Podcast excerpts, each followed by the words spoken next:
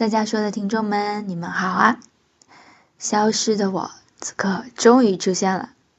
谢谢你还依然关注我们。关于消失的原因呢？一个是大茶我自己钻进了一个思考的山洞，闭关修炼了很久，此刻呢，已经带着一些想法重新走出了洞口。我想从更系统、更俯瞰的角度去重新观察与思考，整理治愈日常的意义。想去好好的表达出自己在人生这个阶段的思考跟情绪，在人生的下一个阶段到来之前。另外一个呢，是我和研九还有我们的朋友 Rose 肯瑞一起合租了一个两百平左右的工作室，最近刚刚装修完，而且已经搬进去工作喽。今天呢，我想聊的这期内容就是在工作室准备的。以后呢，会有专门的一些内容，关于我们一起聊新工作室，关于新工作室的空间规划啊，以及它未来会是一个什么样子的一个状态。而今天这一篇呢，是我出山洞之后的第一份思考报告，欢迎聆听。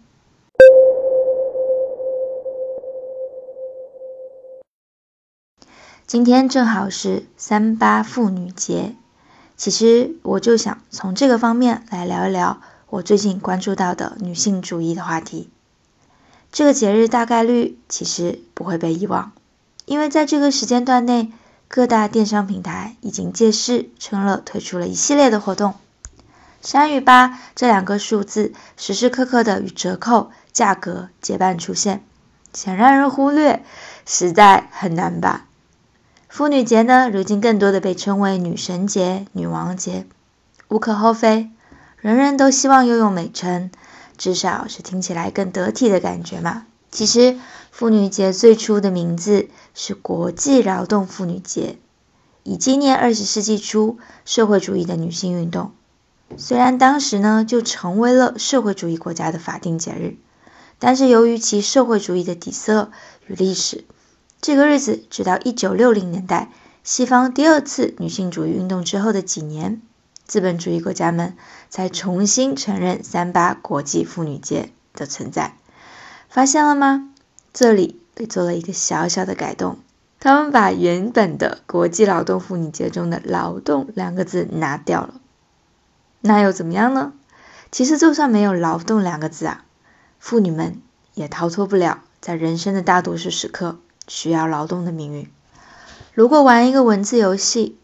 把“妇女”的“妇”字拆开，你会发现就是一个女字旁加一个打扫的“扫”的右边。主妇两个字就好像在强调，打扫主要是女的；妇女两个字就更是在强调，打扫是女的事情，知道吗？是女性的事情。人类生理性别的差异。就默认了社会的分工，这一点到底是谁规定的呢？所以波伏娃才说，没有人天生是一个女人，他们只是在后天学会了如何做一个女人。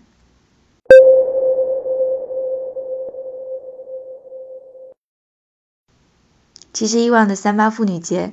这时候呢，作为生活整理师的我，已经被邀请去银行啊、公司啊、各大机构啊。分享关于整理收纳的主题分享会了，但今年的邀请呢，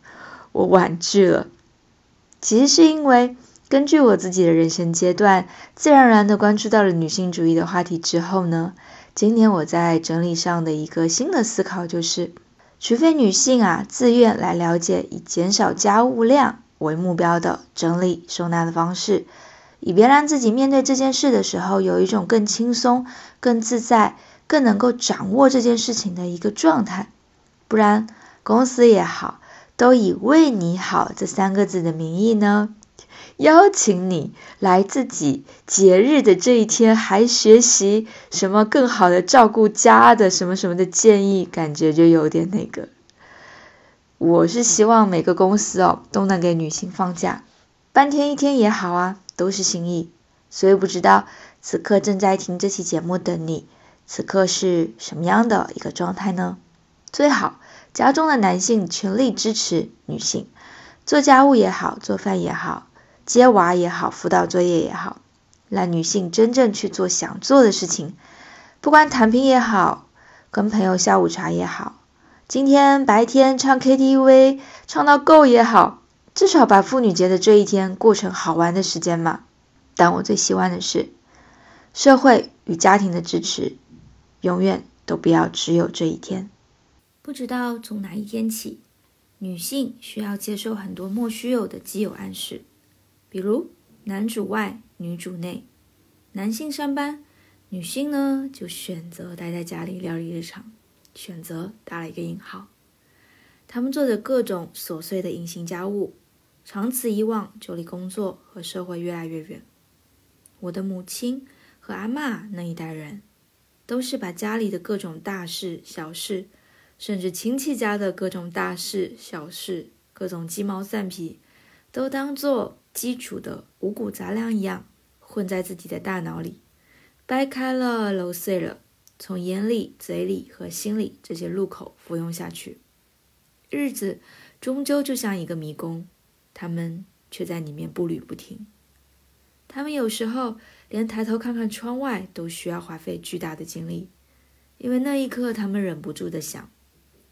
我还有很多事情，我没有这份闲心啊。家庭呢，就像是围绕着这个日子迷宫而建造的一个吸音跟隔音都很好的房间，他们在其中的辛劳自动的被吸收与消化，然后呢，又生出一个又一个如此重复的循环。他们的人生就像一团时刻都在燃烧的火，但家里旁观的男性呢？只看见了烟。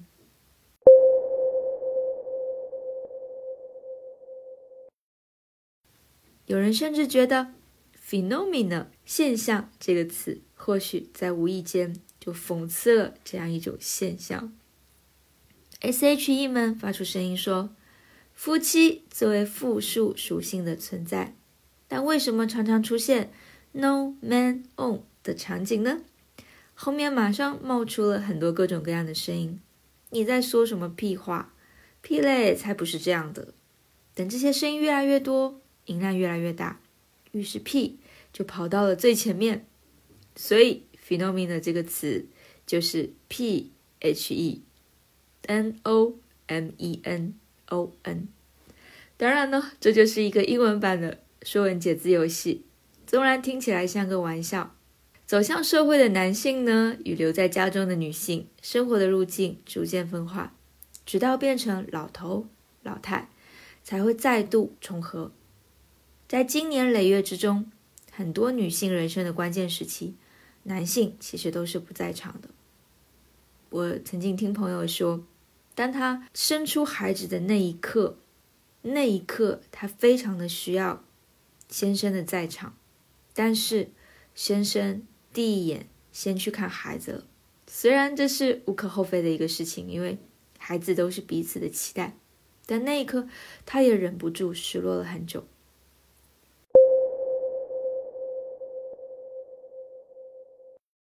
最近在看理想 App 上听节目，有很多关于女性主义的话题，在《无限人生书单》第六季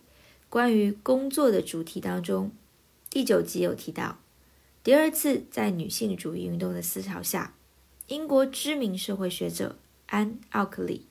于1974年首次出版的经典著作《看不见的女人：家庭事务社会学》，就真实的观察与记录了很多当时女性的家庭生活情况。奥克利采访了四十名女性，通过他们的眼睛和感受来重新看待家庭主妇这个角色，也从他们的表述背后呢。透视出家庭内部的结构和分工。相对来说，这本《看不见的女人》用三百多页的篇幅，其实只讲了两件事情。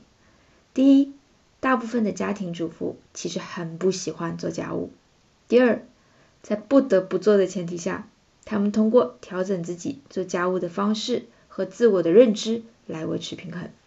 家庭主妇真的非常不容易。从一九七四年开始的这本书论述这个问题，直到现在，奥克利结合当时的社会思潮，将家务呢作为一门工作来进行研究，因为只有这样才能够引起大家对家务的重视。他给出了一组对比数据：在二十世纪七十年代的时候，英国产业工人每周平均工作时间是四十多个小时，算上加班，也就是五十个小时。但是对于家庭主妇而言，刨除掉陪伴、照看孩子的时间，周平均工作时间也常常在八十个小时以上。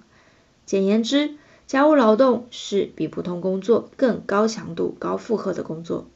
家务看似简单，但又极其重要。当主妇们在做家务的时候，实际上是在接续性的在不同的工作之间切换。比如，作为家庭财务规划者、孩子的照顾者、居家清洁与各种物品的整理者、家庭事务正常运行的把控者。孩子和丈夫诸多小事的提醒者，家庭主妇一个人的工作量基本上就等同于一个人开了一家公司。女性在家务工作中所付出的精力、投入的时间、设定的标准，以及他们不断尝试去调整工作框架，以便让家人们的生活更加幸福等等努力，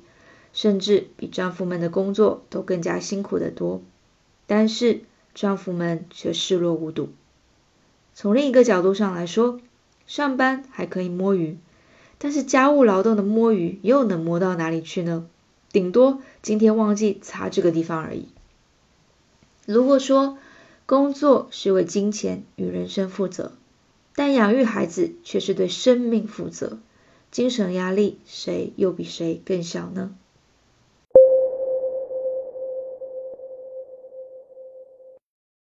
和这个世界上的很多工作一样，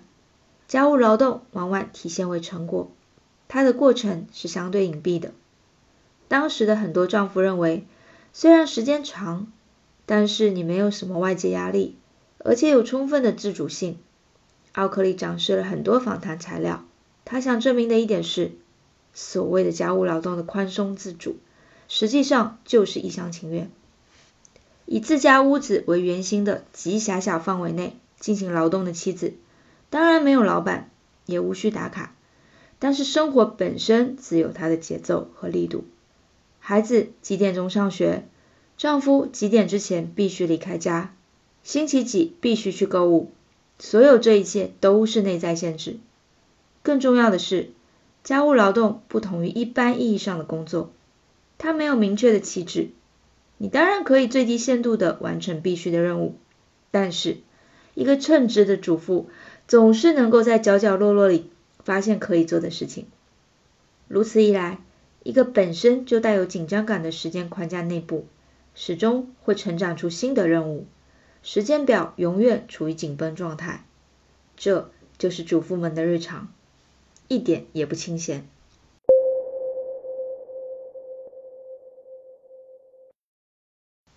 奥克利的访谈显示，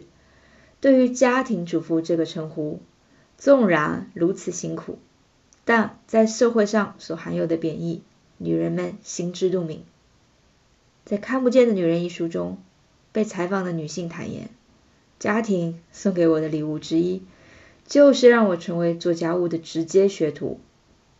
另一个女性说，我仿佛嫁给的不是一个人，而是一套房子和无数的物品。我为什么要为了他们而团团转呢？我自己的时间呢？虽然看到了如此真实的控诉，但还是有很多人认为奥克利的这本书太小题大做了吧？女人做这些有什么？这不是很正常的事情吗？为什么要去质疑一种默认的正常呢？女性的家务劳动根本不值钱好吗？因为没有生产出新的价值嘛。这样的声音在当时的社会时而有之。看到这里，一定有很多人怒目圆睁，想要猛一顿输出去教育说这些话的人。但其实这本书诞生在第二波女性主义运动期间，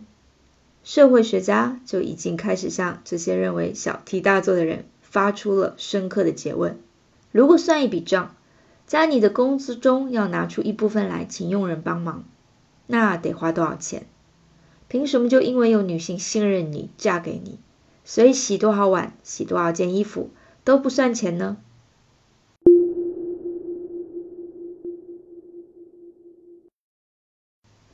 人类学者袁长根说，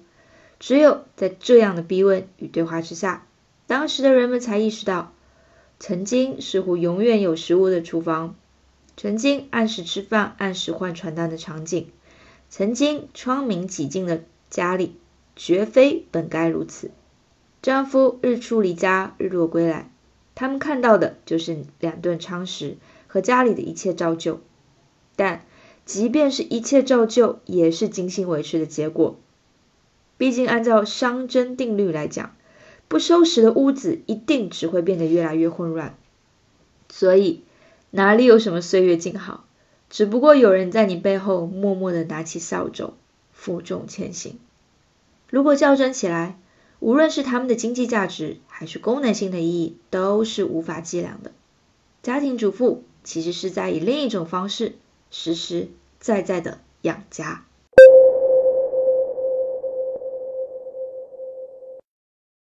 实际证实，奥克利的这本著作是开创性的。讨论家庭各种细分事物的书籍，当时虽然已经有很多，但看不见的女人在当时填补了社会学当中对于家庭事务研究的空白。虽然这本书的首次出版距离今天。已经相隔了将近五十年之久，但书中的内容仍然反映了当今社会的现状。就算在当下，大部分家中的男性其实也依然默认，除了生育这件只有女性才能实现的人生大事之外，日常的家务其实也应该由家中的女性自己完成。暂且先不论女性的自我成长还有没有机会与时间去沉淀。光是养育孩子与家务琐事的分工计划，其实就常常因为各种不可抗力因素而被打乱。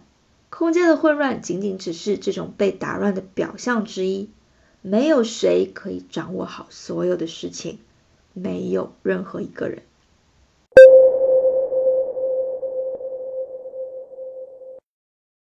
写到这里，一定会有人故作天真的问。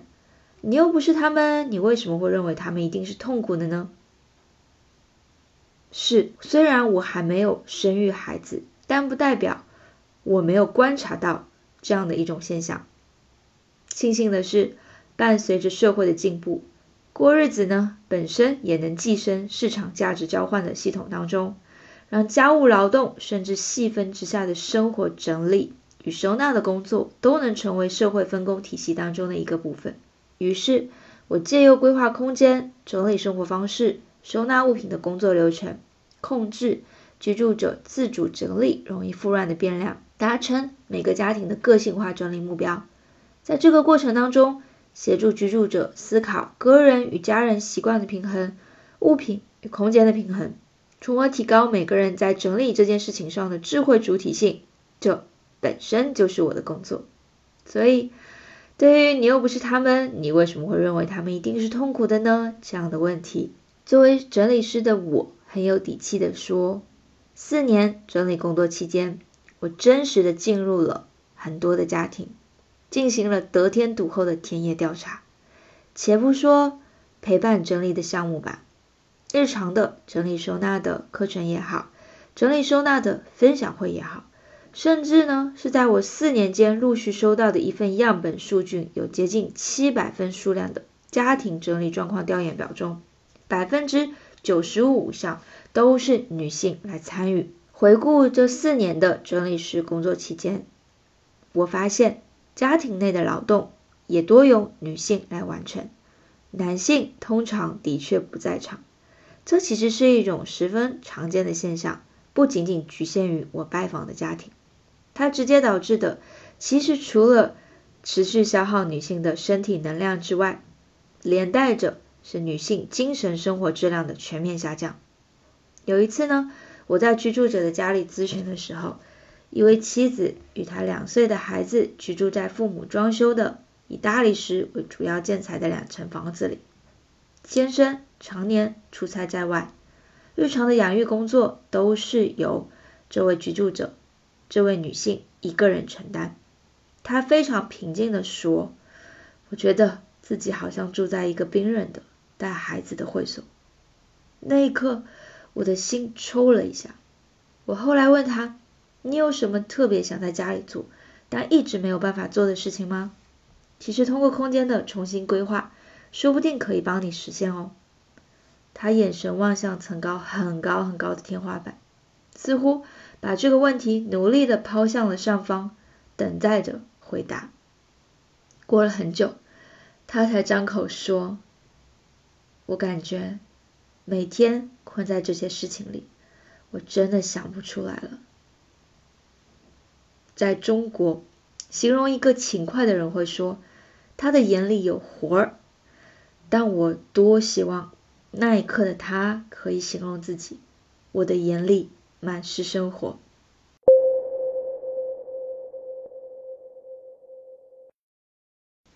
这里有一个呃花絮吧，其实，在我们整理完成之后呢，这位居住者的确跟我说，谢谢你们改变了我的生活。我现在每天都觉着生活在一个新的、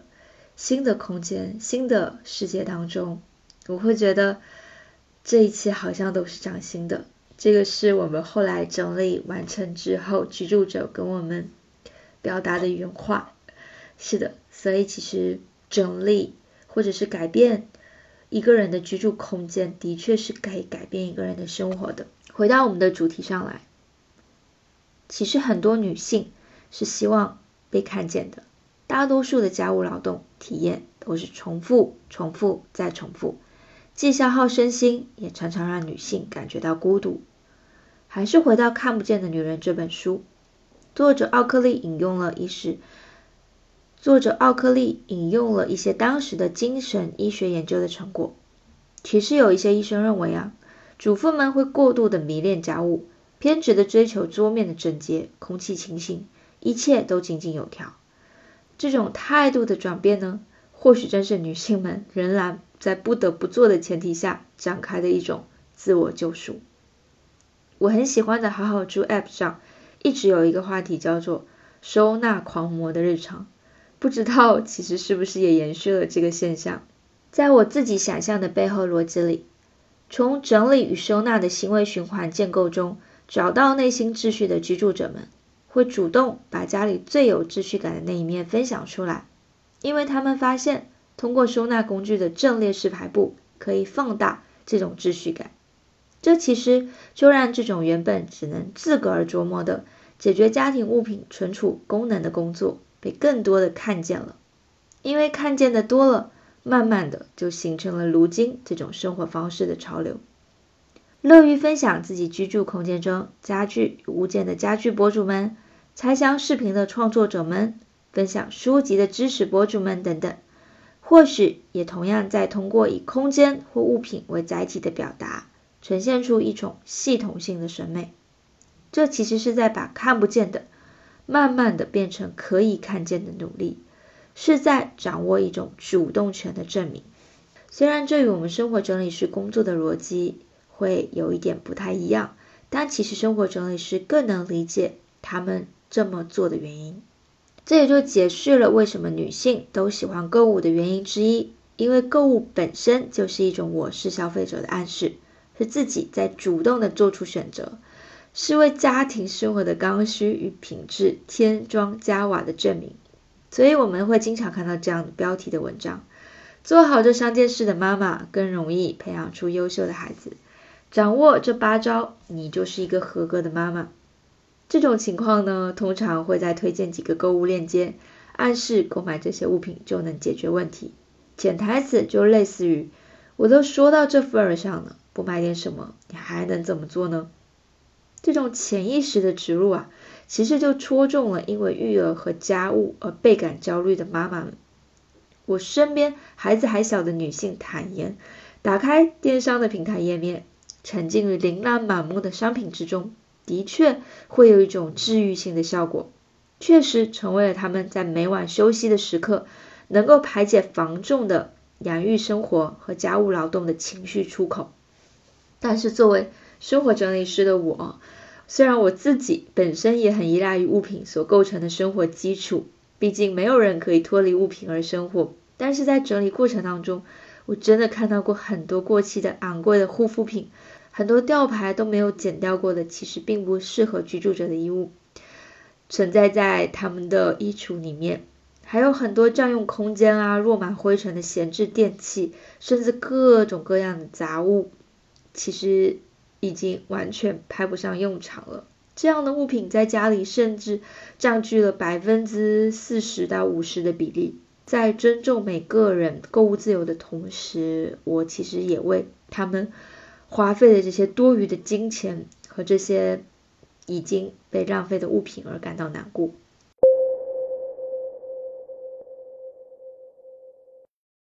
我甚至呢有过一个很暗黑的关于《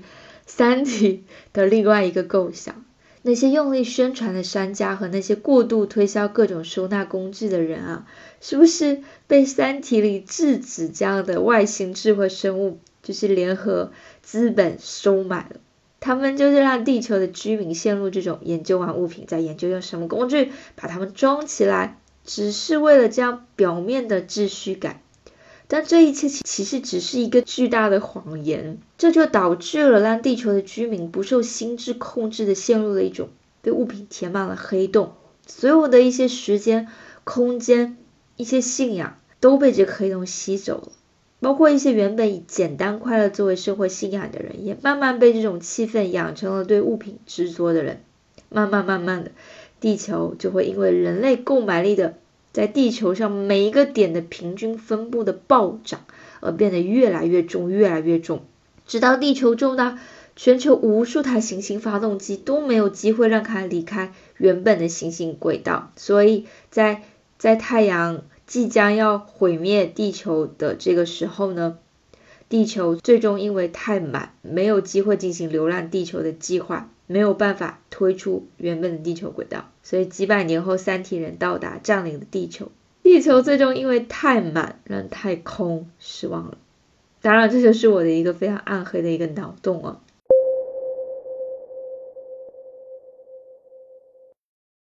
我甚至哦，还观察到一些小额贷款的金融机构看准了消费力主要来自女性，于是相应的广告投放就以这些女性。为收看群体的一些节目啊、电视剧啊，所以这就是一种拿捏女性的投机行为嘛。无论在一九七四年出版的《看不见的女人》这本书里写到的，还是在最近，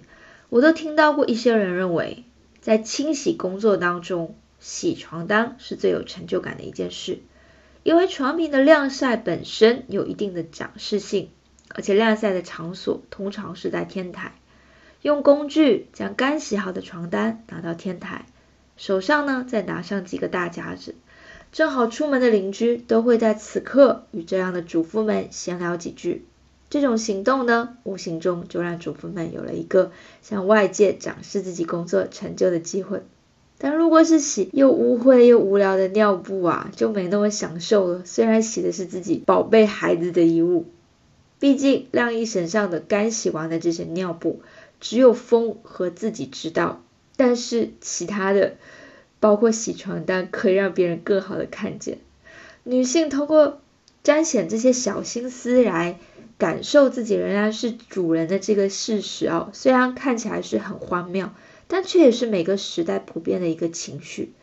这其实就可以理解妇女节这样的一个中文的译名为什么会被很多这个时代的女性们拒绝承认。因为女神与女王，至少比妇女两个字更容易被大家看见。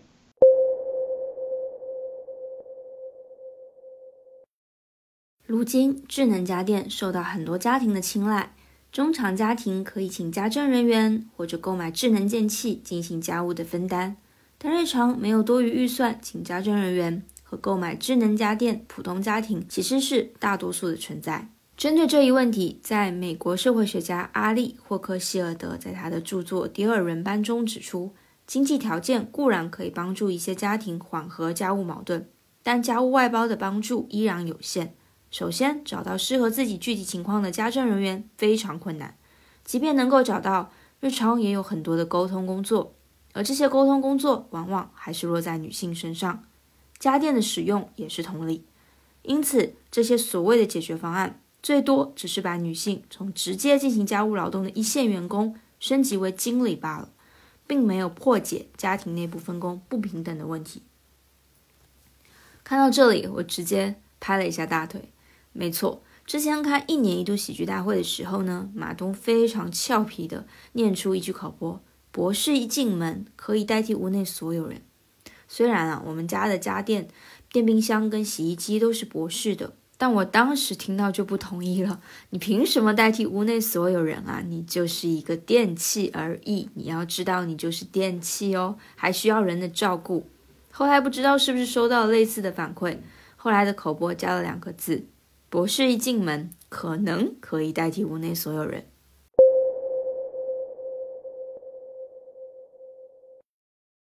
将体力劳动转变为精力劳动，本质上劳动还是存在着。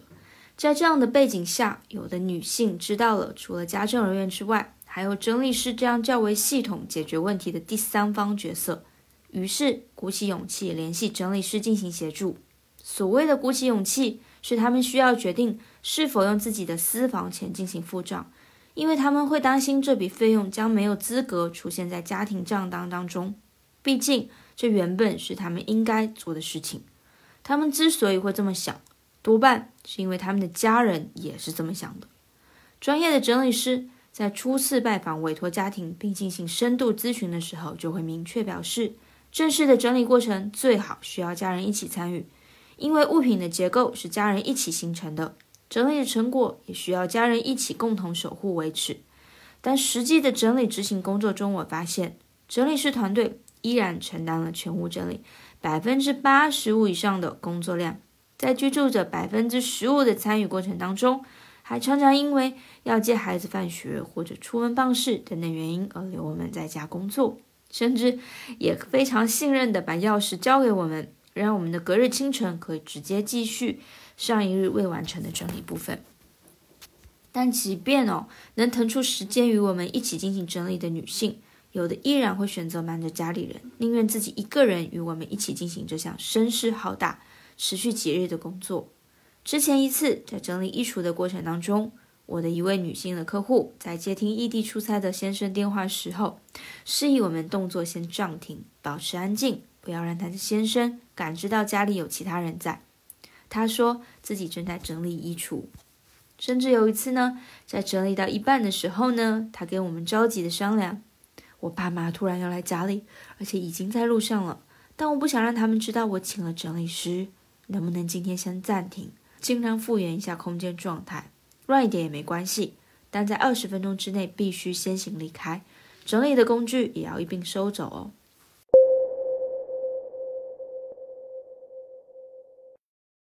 提到工作的辛酸处，我已经瞬间带入了家庭女性们的境况，一讲就有点停不下来。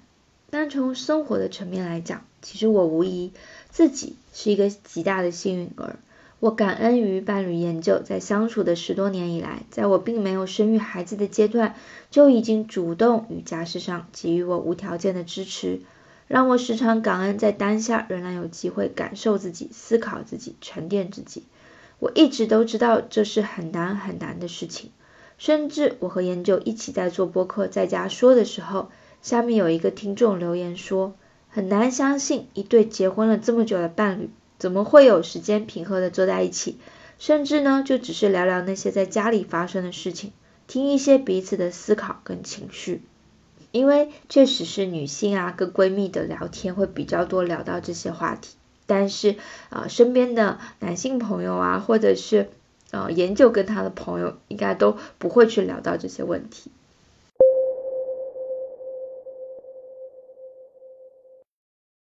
之前看新事项的一个直播，主题是关于书籍《看不见的女性》这本二零二二年才出版的书。虽然和我们开头讲的《看不见的女人：家庭事务社会学》的出版年代相差了四十八年，而且书名呢只差了一个字，但看不见的女性呢其实更为人知的多。因为他不只关注女性的家庭事务，他用海量数据和真实的事例，讲述了女性被社会系统性忽略的残酷事实，让一些被埋没的不平衡现象重新浮出海面。这次新事项的直播呢，除了两位女性嘉宾张青云和庞颖之外呢，道长梁文道也有连麦参与。他在这个过程当中举了一个例子，在维也纳呢，全球最宜居的城市之一，他在性别平权上做了很多很多的努力。比如，他们发现男性远距离通行大部分都是开车，但女性啊，交通范围没有那么广。比如说买菜呀、带孩子等等，都是依赖步行和交通工具、公共交通工具。为了让已婚的带娃女性去周边买菜的时候呢，可以更方便，所以维也纳政府在很多的住宅周边设置了长椅。那这个长椅呢，除了让女性的体力在这个离开家。呃，处理事务以及回家的过程当中，可以得到体力的缓冲。其实很多男性们反映，他们很喜欢在停车之后呢，步行回家之前，也会坐在那里，告诉自己不要将工作的压力带回家里，从而也得到了精神上的休息和缓冲。所以道长说，有的时候呢，出发点是因为女性方便而进行的设计，男性也因此得到便利的例子，如今还有很多。后来又看见了一个直播，在双联生活周刊的直播里面看到了一句话，叫做“看见陌生人，看见附近，看见自己，看见社会”。这个看见是存在的一个基础，是生活的一种能力。这句话我也很喜欢，但这句话我觉得忘记了一个很重要的一点，也要看见伴侣。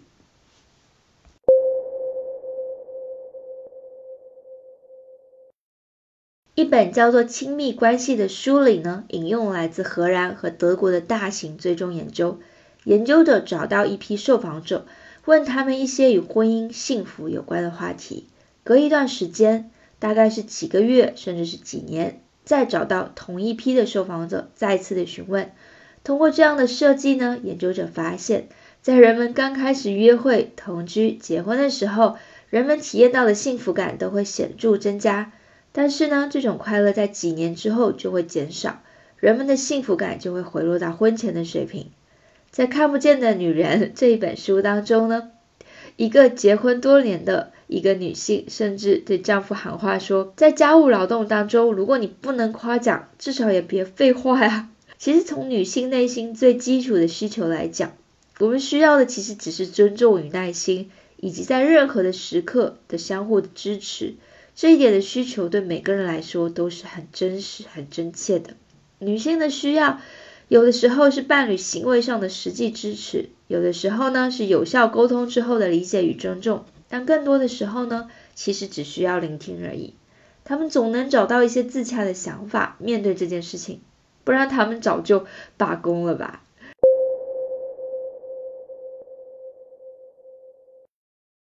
分享一个呢，我自己很奇葩但又极度自洽的时刻，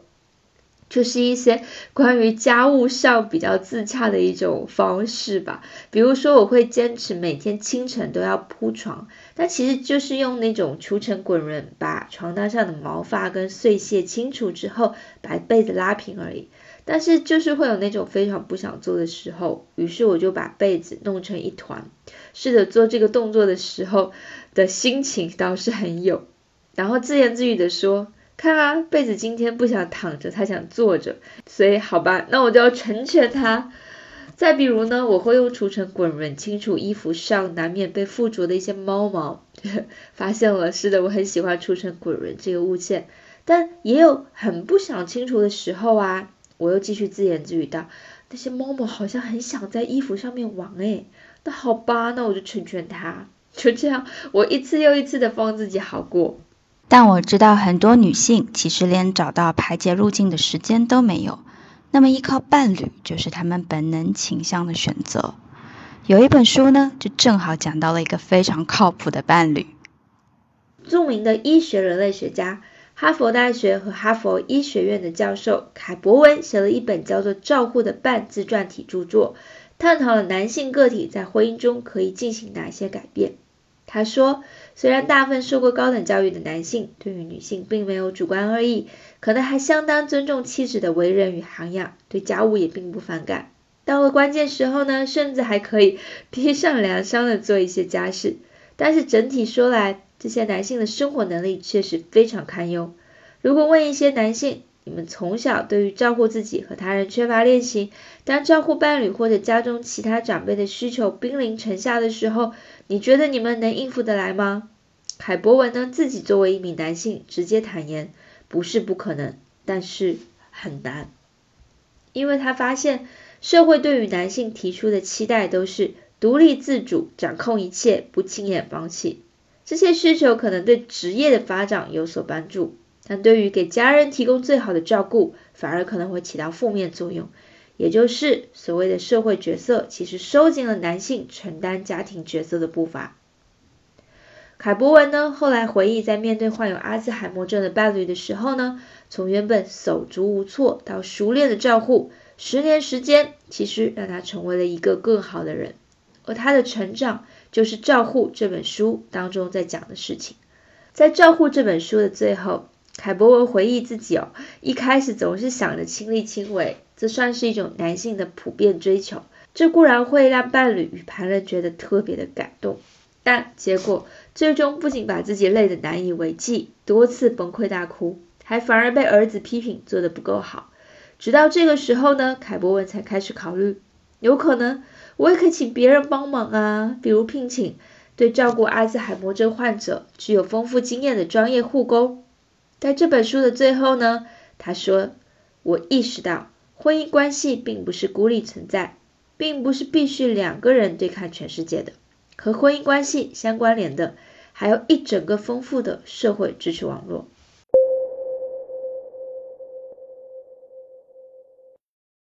我希望行星整理事务所呢，其实可以成为很多人的整理的支持系统，是社会支持网络的一个部分。